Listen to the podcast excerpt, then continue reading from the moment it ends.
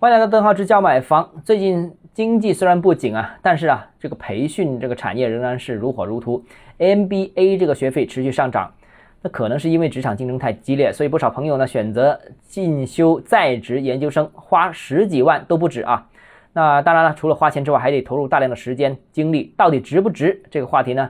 这个我跟大家分享一下，有一点点心得啊。毕竟呢，我干呃房地产管理这个岗位比较长时间。当然，除了我自己的实际亲身体验之外，我跟很多呃房地产周边行业交流啊。因为房地产它接触的行业很多啊，我也跟很多行业人进行了交流。那总体这个感觉就是，呃，在职研究生受欢迎程度其实并不高。那如果是应届毕业生的话呢，那因为你是职场新人。简历没什么可看的，没有什么工工作履历，所以呢，招聘者一般只是会关注学历，关注个人的素质，乃至通过外貌进行选择。而对于已经有工作经验的人来说，尤其是比方说你已经工作三年或者以上的这些成熟的职场人士，那招聘者通常不会关注你的学历，只更关注你的个人工作履历、业内口碑、企业文化的适应性，还有个人的性格等等这方面。学历呢会放在一个比较次要的位置，我的意思呢是这样的：这一个职位如果有两个候选人的话，一般情况下业务能力就能判断到底应该选谁，很少说会出现一种情况，就是说业务能力不相上下，最终其他各个维度都判断不了，最终只能通过学历这个维度进行判断到底要谁。啊，所以这种情况是很少的啊，而且还有一个问题必须要考虑，就是用人单位会考虑。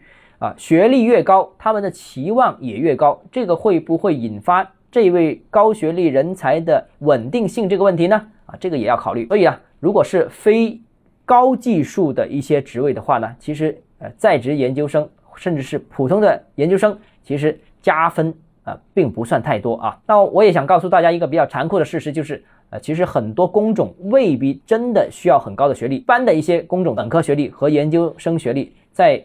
很多岗位上使用的方法都是一样的，所以领导选人呢，除了会关注学历、履历之外呢，很多时候是凭感觉的。